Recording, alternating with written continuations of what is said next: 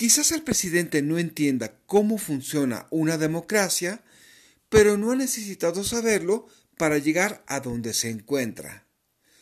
Aunque es un gran comunicador, su discurso y tácticas no son distintas a las de cualquier otro populista. Tampoco es que sea un estratega, pero tiene asesores políticos aptos que hacen buenos ejercicios de planeación. Si la casi inminente captura del INE no nos lleva a pensar en esto, nuestra oposición no tiene remedio. Realpolitik 101. Comentario político rápido, fresco y de coyuntura con Fernando Duorak.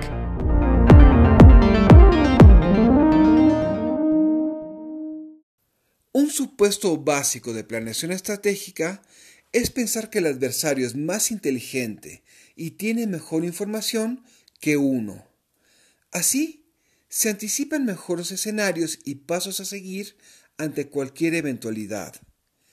Al contrario, desde Sun Tzu ha quedado claro que quien no se conoce a sí mismo y al enemigo, perderá siempre. Quien se conoce a sí mismo y no al enemigo, tiene 50 posibilidades de ganar pero quien conoce a ambos tiene garantizada la victoria.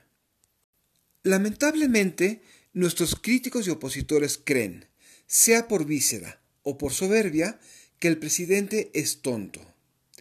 En consecuencia, no solo bailan al son que les toca el poder, sino también se niegan a entender a un político altamente predecible.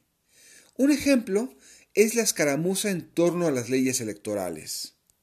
La reforma constitucional, llamada Plan A, era improcedente. Sin embargo, la oposición respondió tan solo para confirmar que eran punto de veto. El Plan B estaba plagado de inconsistencias y se veía a leguas que sería detenido por la Corte. La oposición marchó y se desvivió en redes descuidando el verdadero interés del presidente una mayoría en el Consejo General del INE con la renovación de cuatro asientos, lo que llamamos Plan C.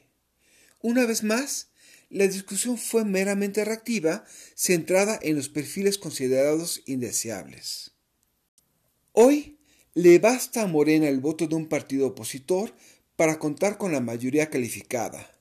De lo contrario, procederá la insaculación. ¿Impugnará el resultado? afectaría la operatividad del INE al inicio de un difícil año electoral, pero llamémoslo por no dejar plan D. Sin embargo, se pudo haber tejido una estrategia clara para atajar al gobierno tan solo con los tiempos de decisión para cada etapa.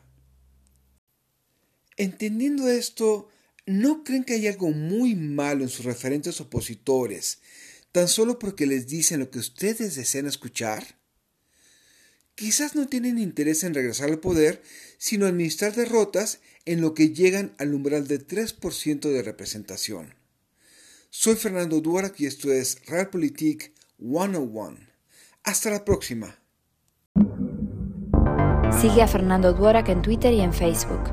Visita fernandoduarac.com para más información y análisis político.